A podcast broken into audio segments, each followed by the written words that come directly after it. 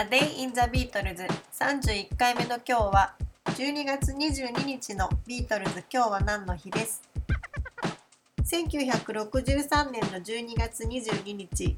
ギリスの映画館でビートルズの8分間のニュース映画ビートルズカムトゥータウンの上映が始まりました。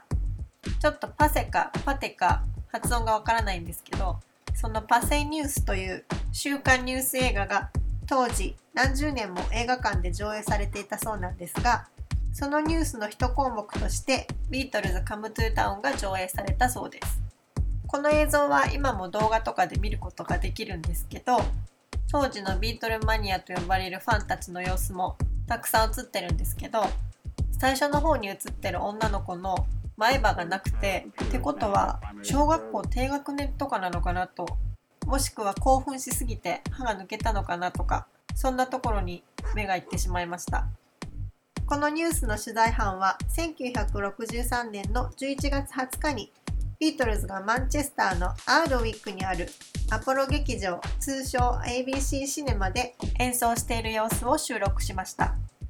この時ビートルズは From Me to You と She Loves You そして Twist and Shout を演奏しています。この映像ではポールとジョージのコーラスがほとんど聞こえなくてジョンのボーカルがとてもよく聞こえるんですけどその安定感が素晴らしくてジョンって歌うまかったんだなって改めて感じました。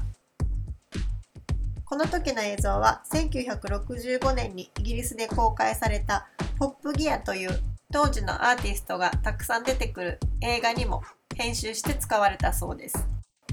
ここでは Beatles Come to Town とは別のカットも見ることができます。こんな風に一つの映像を使い回しされていて、当時も今もビートルズを映したものはお宝映像であることは変わらないなと思いました。 A Day in the Beatles 31回目おしまいです。